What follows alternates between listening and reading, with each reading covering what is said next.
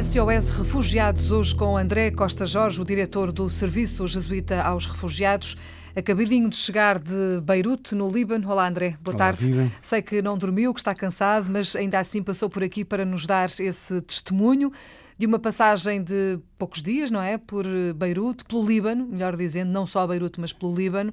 O país que acolhe qualquer coisa como 2 milhões, eh, e sublinho, 2 milhões de refugiados eh, eh, sírios e não só. E não só. Há mais, há mais eh, outras nacionalidades. Aquilo que lhe perguntava quando falámos ao telefone na semana passada eh, era eh, o que é que encontrou. Agora pergunto-lhe o que é que deixou e o que é que mais impressiona eh, neste cenário que, não sei, pergunto, será qualquer coisa como catastrófico, não é? Sim, de facto é uma situação muito difícil aquela que se vive no Líbano. Aquilo que pude ver e acompanhar, o nosso objetivo nesta visita foi acompanhar aquilo que estamos a fazer no Líbano, concretamente, ajudar eh, a escolarização de crianças que estão a viver em campos de refugiados. E- o que eu pude, e, enfim, o que o Serviço de aos Refugiados e outras organizações, como a Caritas, eh, eh, que estão a fazer nessa, nessa zona é procurar minimizar o impacto de todo este sofrimento humano, de, de todo este drama humano. Concretamente, nós pusemos em campo, o JRS eh, trabalha já há alguns anos ah, nesta zona do, do mundo, não só, na, não só no, na, na Líbano, como também no Iraque, na Síria, na Jordânia. E o que aí procurámos fazer foi apoiar e ajudar eh, as famílias de refugiados, sobretudo com um enfoque nas crianças e nas mulheres. Convém nas mães. dizer, já agora deixa-me interromper, convém dizer que eh, estamos a falar de uma campanha também, e esse é, eh, foi o dinheiro que foi angariado, uma campanha da Plataforma de Apoio aos Refugiados que juntou com a ajuda dos portugueses, com a solidariedade dos portugueses, 200 mil euros e que foram entregues tanto ao JRS, no Líbano, como também à Caritas, não é? Exatamente. E, portanto, eh, o André foi um bocadinho ver o que é que estava a acontecer, como é que esse dinheiro estava a ser aplicado, o que é que estava a ser feito. Justamente fui numa missão de procurar verificar no terreno se aquilo que tinha sido entregue eh, num grande gesto de solidariedade pelos portugueses a esta, àquilo que nós eh, propusemos que fosse gasto, fomos verificar o aquilo que estava a ser feito no terreno. E aquilo que está, nós podemos observar é que se mais houvesse, mais tínhamos onde utilizar, porque realmente as necessidades ultrapassam todas, todas as minhas expectativas. Estamos a falar de várias escolas, eh, duas delas que visitei e que estive eh, muito tempo à conversa com ah, os professores, que são alguns deles hum, professoras de origem, são refugiadas, são mulheres eh, sírias, ah, à conversa com as crianças.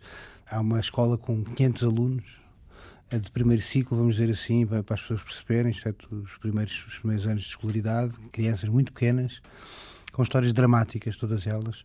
Depois hum, tive noutra escola onde as crianças são um bocadinho mais velhas, contaram-me histórias também muito fortes, crianças que têm muita dificuldade de, de- aprendizagem, face ao stress que não viveram. é? Claro.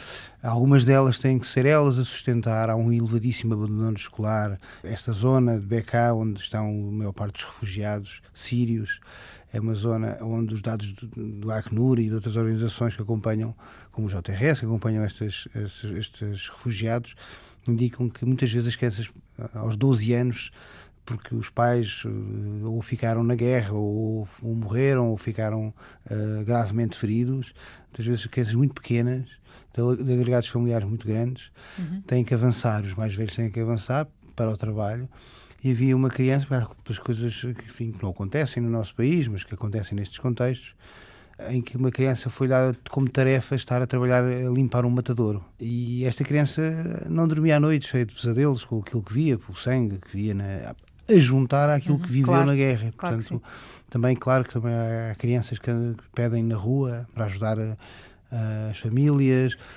Isso foi uma das coisas que Na mais o impressionaram, é? Impressionou-me muito a quantidade de crianças hum, muito novas que têm que, que ter uma, uma, uma força interior de, de grande, de grande eh, vamos dizer assim, de grande Valentia, não é? valentia para fazer, porque dizer, coisas que nós, eu, enfim, eu também tenho filhos e, e fez-me muito, sim, porque tenho filhos desta idade, da mesma, da mesmíssima idade que muitas das crianças Uhum. que ali estavam, e, e, de facto eh, é chocante aquilo que, pode, que se pode ver. E portanto, Eh, já estamos em conversas também eh, com estes nossos parceiros no Líbano, na tentativa de irmos pensando juntos de que maneira é que este esforço que foi feito pelos portugueses possa, possa eventualmente ter continuidade e possa ser um esforço mais continuado porque a campanha foi ótima, foi generosa, que atingiu os seus objetivos. Mas não chega, não é? Mas acho que é possível também até nós próprios comunicarmos melhor, dizer, envolvermos mais os portugueses neste esforço, que é um esforço pela humanidade, é um esforço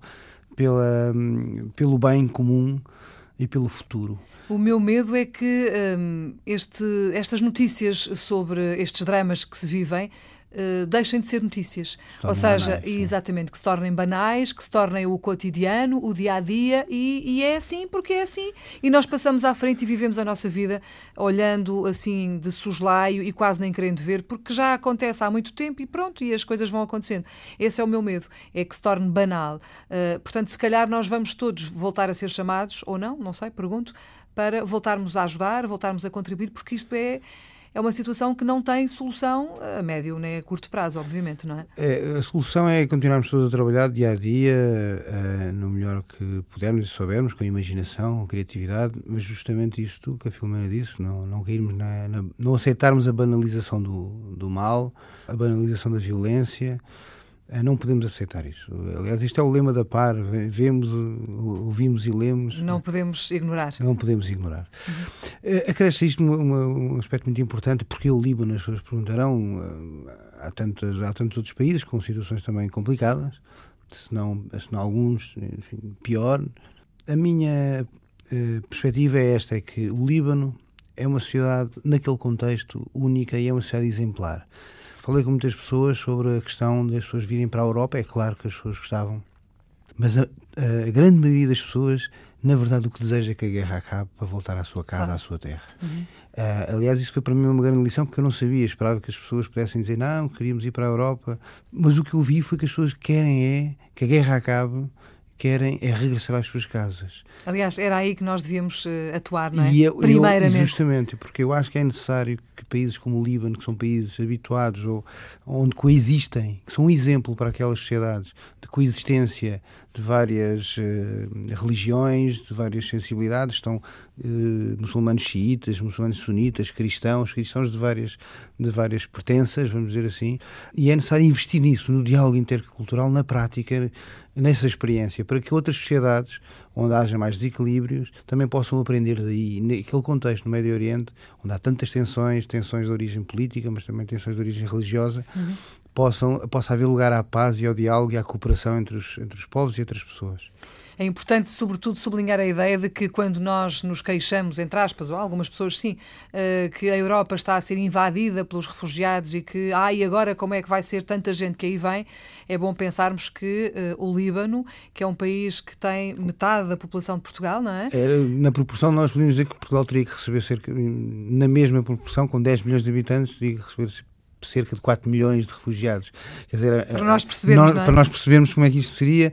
É verdade que eu falei também com muitos palestinianos que naturalmente expressam, digamos, algum cansaço, sentem-se sozinhos, sentem-se que, a comunidade, sentem que a comunidade internacional não está a olhar para a situação deles uh, e eles têm de estar a aguentar todo este esforço, muitas vezes sozinhos. 2 é? milhões de uh, refugiados só é obra, no sim, Líbano. Com todo o efeito que isso tem na sociedade, na economia, etc. Claro que sim. André, agradeço o facto de ter vindo à Antena 1 contar uh, um bocadinho daquilo, do muito que foi esta viagem ao Líbano. Certamente que vai voltar. Nós para... contamos uh, também, temos, fizemos uns pequenos filmes, contamos poder também torná-los acessíveis para todas as pessoas que possam ver, quer através do nosso site, também vamos tentar também colocá-los no site da plataforma de apoio aos refugiados e aproveito também para disponibilizá-los também caso a RTP possa também os Muito bem. Obrigada por ter vindo. Boa tarde. Obrigado, boa tarde.